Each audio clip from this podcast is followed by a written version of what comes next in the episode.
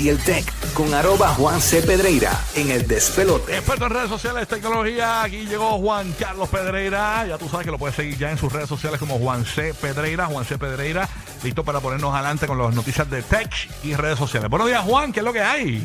Juan. Saludos, buenos días. Bueno, lo hemos hablado muchísimas veces como las cuestiones de streaming digitales están poco a poco, pues, colapsando lo que son los medios de televisión tradicional y en el día de hoy la empresa Insider Intelligence acaba de sacar un informe que este año por primera vez en los Estados Unidos los adultos en los Estados Unidos van a pasar más tiempo viendo contenido digital en plataformas como Netflix, TikTok y YouTube que televisión tradicional. Estamos hablando, señores, que el promedio a nivel de lo que es digital, estamos hablando que pasan casi 3 horas 11 minutos diariamente y en el caso pues de lo que son los medios tradicionales está por debajo, digan bien, por debajo de 3 horas. Wow, o sea- En tan solo lo- este movimiento ha ocurrido posiblemente en los pasados 5 años.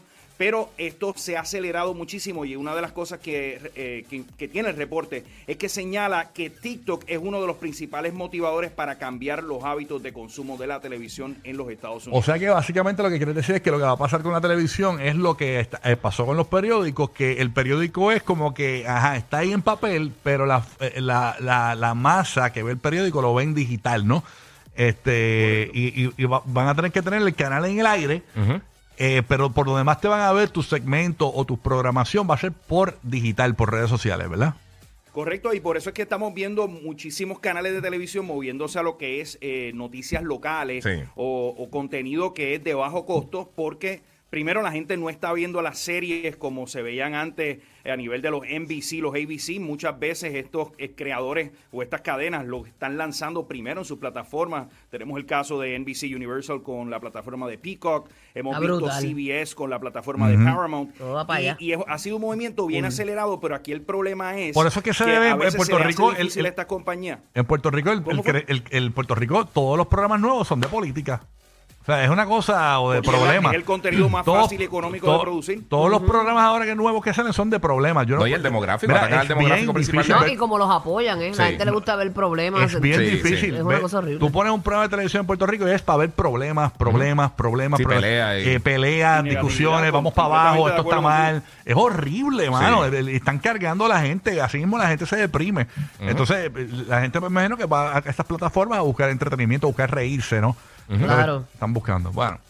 Sin No, y duda, la- y la gente flexibilidad. está buscando también distra- distraerse de, de los problemas del día a día. O sea, no, nadie está diseñado, el cuerpo humano no está diseñado para soportar horas y horas de malas noticias y de negatividad. Pero esos Por son eso los es que la gente se jóvenes, distrae en ¿sabes? TikTok y estas cosas. Porque, este, amor, la, la gente adulta 50 plus le gusta mucho consumir noticias y, y- y ver este tipo de programas.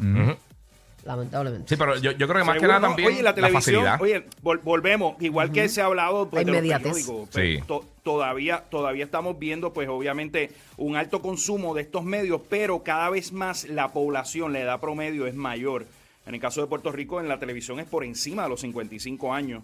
Eh, y con todos estos cambios, pues obviamente hay una juventud que se está levantando, que básicamente lo que consume son estos medios digitales, así que va a ser bien interesante. Eh, uno de los, una de las cosas que ha mantenido pues la televisión eh, básicamente ahí corriendo todavía es el tema de los deportes, pero lo que estamos viendo es que cada vez se están haciendo más alianzas con plataformas de streaming. Una de las noticias que reporta CNBC esta semana es que Apple posiblemente estaría eh, videando, estaría yendo a la subasta de los derechos de la NBA.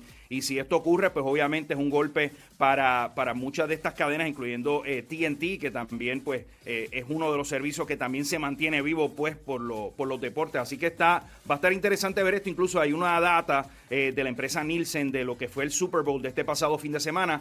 En lo que fue la parte de streaming aumentó un 18%, casi 6 millones de personas vieron el, eh, el Super, no, perdón, 7 millones de personas vieron el Super Bowl comparado con el año pasado que fueron 6 millones a través del streaming. Claro está, de las pocas cosas que sobresalen en lo que es televisión tradicional, 113 millones de personas vieron el juego entre los Kansas City Chiefs y los Philadelphia Eagles. Todavía para lo que es el Super Bowl, la gente, incluso los anunciantes, pagaron casi 7 millones de dólares por un anuncio de 30 segundos. Wow, 7 millones. Ujú. Pero, Casina, casina. No, recobran, lo recobran. Sí, eso lo recobran. Sí, la mayoría, oye, la siempre, mayoría lo siempre. Sí, sin duda, y es una plataforma para aquellos que, quieren lanzar algún producto nuevo. Recordemos, wow, eh, para allá, para, para mediados de los 80, Apple hizo uno de estos anuncios icónicos en el Super Bowl y, y el resto es historia de lo que pasó con Apple. Pero este año, pues uno de los grandes ausentes fueron todas estas compañías de cripto y todo eso que hubo eh, el año pasado. Pero con todo y eso, eh, rompieron récord. Fue eh, el tercero, oigan esto, el tercer programa de televisión más visto en todos los tiempos. Aún con todas estas plataformas de streaming y todo esto, eso es un montón de gente. No, y esto se va a seguir elevando. Ya mismo va a desaparecer muchas cosas de la televisión. Eso es Sí. así. Pero Pero ¿sabes todo qué se pasa? dirige Y allá. y Es se la va a transformar inmediatez. En, en otro concepto. Y en la inmediatez, realmente, este, no creo que muera en su totalidad. No, pero tiene que, tiene que va, va, va a cambiar. Porque, por ejemplo, los programas de deporte, todo esto, ESPN y todas estas cosas, ahora tiene que ser el análisis 100% porque tú no puedes dar la noticia porque la noticia ya todo el mundo la sabe. Sí, pero la cuestión es que a lo que, a lo que como sobrevive la tradición local es como dice Juan, o sea, es con cosas locales. Eh, análisis, que pero es- por eso, es, no es tanto la noticia, es el análisis. De, de los diferentes, por eso ahora todos los programas tienen expertos en X o Y cosa, lo que sea, porque si tú esperas hasta cierta hora para ver las noticias del día, ya tú tienes 25 alertas en el celular. Sí, por eso analizar lo que ya todo el mundo sabe. Exacto, exacto. Pero eso es lo que obviamente di- enriqueciéndose- es diferenciador, le- es el contenido diferente, porque Sí. noticia por noticia es lo mismo. enriquecerte de las cosas locales. Por, por eso es que la radio se mantiene viva, porque la radio es inmediata. Y Sí. pasa algo y esto es rápido. Y, y- y obviamente Spotify no te va a dar lo local. Exacto. ¿Entiendes? Ajá, ajá. ¿Entiendes? Así que esa es la que hay. ¿Qué más hay por allá, Juan? Oye, tenemos eh, otra de las cosas, hablando de TikTok también, eh, hay informaciones que reporta el portal de Information que dice que TikTok trabaja un proyecto para uno poder cobrar al estilo pay-per-view videos y aparte de eso también aumentar eh, la cantidad de fondos de creadores, básicamente un, un- pote que hay de dinero para que los creadores de TikTok pues estén ahí, básicamente una manera de monetizar. Entre los cambios que se hablan es que posiblemente están considerando aumentar los requisitos para poder monetizar de 10 mil seguidores a 100 mil seguidores. Así que si estás contemplando hacer billete en TikTok, se le va a hacer mucho más difícil. También, pues obviamente con este nuevo fondo de creadores, pues va a ayudar a que creen contenidos mucho más largos, expandiendo TikTok de 3 minutos a 10 minutos la cantidad de tiempo que pueden ser estos videos. TikTok sigue haciendo cambios. Mientras todo eso ocurre, pues obviamente estamos pendientes. En el próximo mes van a eh, sentar en la silla del Congreso de los Estados Unidos al CEO de TikTok. Muchos problemas, muchas demandas.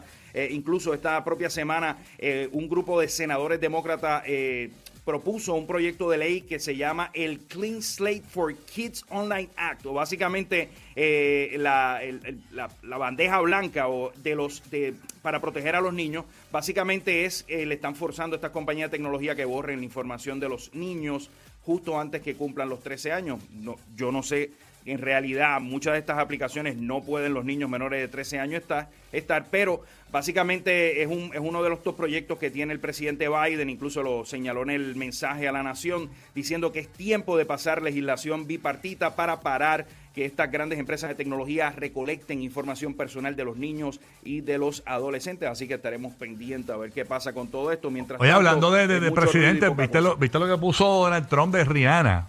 Qué fuerte, mano, en, ¿Qué en, en, en Eso su fue red después del social, Super Bowl. en, Truth. Eh, básicamente ha- habló bastante fuerte. Tengo por aquí la información, a ver si consigo el link. eh, que le vamos a comentar ahorita, se nos olvidó comentarla. Eh, eh, eh, Donald Trump le tiró bien duro a Rihanna por el espectáculo en el Super Bowl. Entre las cosas que dijo, eh, fracaso épico. Rihanna dio sin duda el peor show de medio tiempo en la historia del Super Bowl. Eh, fue lo que publicó en, en su red social. Eh, puso también eh, sin, su, que- sin- estúpido. sin su estilista, ella no sería nada. ¿La extrañaba? Para Ok, nada. él él puso sin su estilista, eh, ella no sería nada.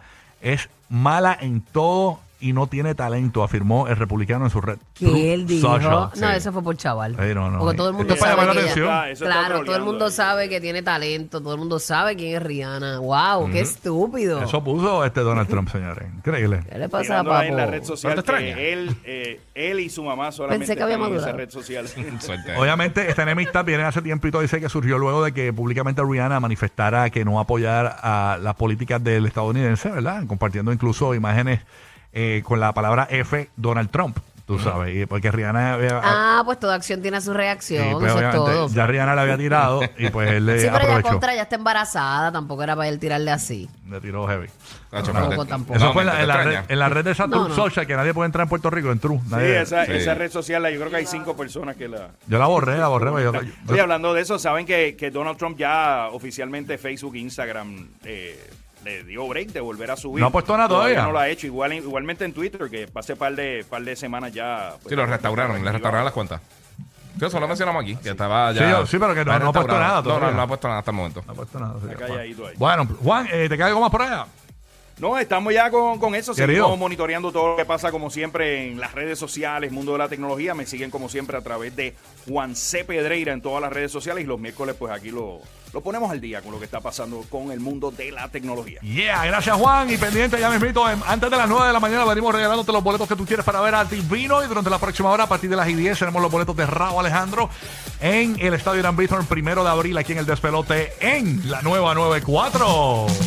I feel like falling in love.